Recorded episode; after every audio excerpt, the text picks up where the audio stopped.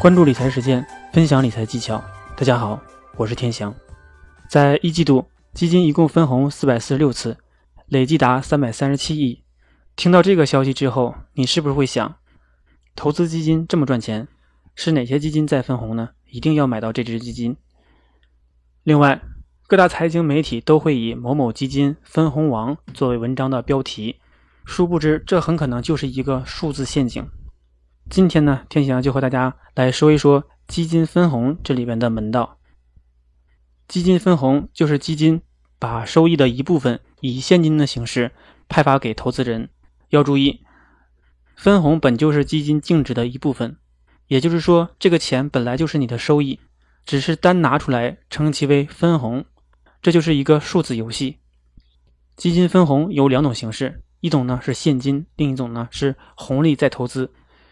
那两种方式有什么区别呢？我们来举个例子：假如你申购一只基金，持有十万份，分红日基金净值呢是一元，那你的总资产呢就是十万元。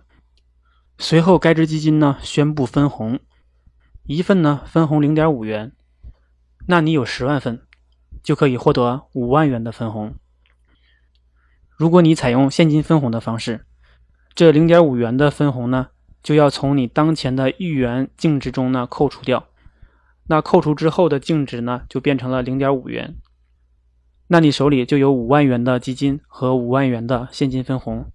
我们可以看到，分红前后你的总资产并没有变化，一直都是十万元。换句话说，这就相当于你赎回了一笔基金，但是呢没有花赎回费。你要是想把这部分的分红再去投资，你就要承担申购费。所以，当你需要用钱或是判断该只基金未来的走势不好时，可以选择现金分红，这样就可以省下来赎回费用。如果你采用红利再投资的方式，分红后基金净值呢是零点五元，那你手里这五万元的现金呢可以再买十万份，再加上你之前手里持有的十万份，一共呢就是二十万份。这样算下来，你的资产呢还是十万元。我们可以看到呢，红利再投资这种方式呢，你的总资产也没有变化，但是呢，基金的份额增加了。如果处于牛市，你对该只基金的未来走势呢很看好，那你就可以选择红利再投资的方式继续进行投资，这样呢就可以免去了申购费。我们可以看到呢，两种分红方式呢各有侧重，在不同的市场环境下要选择不同的方式，在震荡市。可以选择现金分红，可以帮我们及时的锁定收益。但是在牛市，如果你选择现金分红呢，就很可能踏空这个行情。所以呢，不要忘记在分红前呢，设置好你的分红方式，默认的呢是现金分红。分红呢，并不会让资产增加。基金分红对于基金来说呢，只是一种营销策略。我们也不要被基金分红这样的糖衣炮弹所蒙蔽。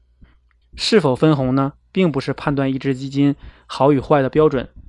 对于靠管理费为生的这个基金公司，你也不要因此就认为这家基金公司是善良的。当股市不好的时候，基金公司呢也会靠现金分红降低整体规模，进而呢减少风险。正所谓呢，买的没有卖的精。最后，关于这个话题呢，大家有什么问题可以关注公众号“理财播报”给我留言。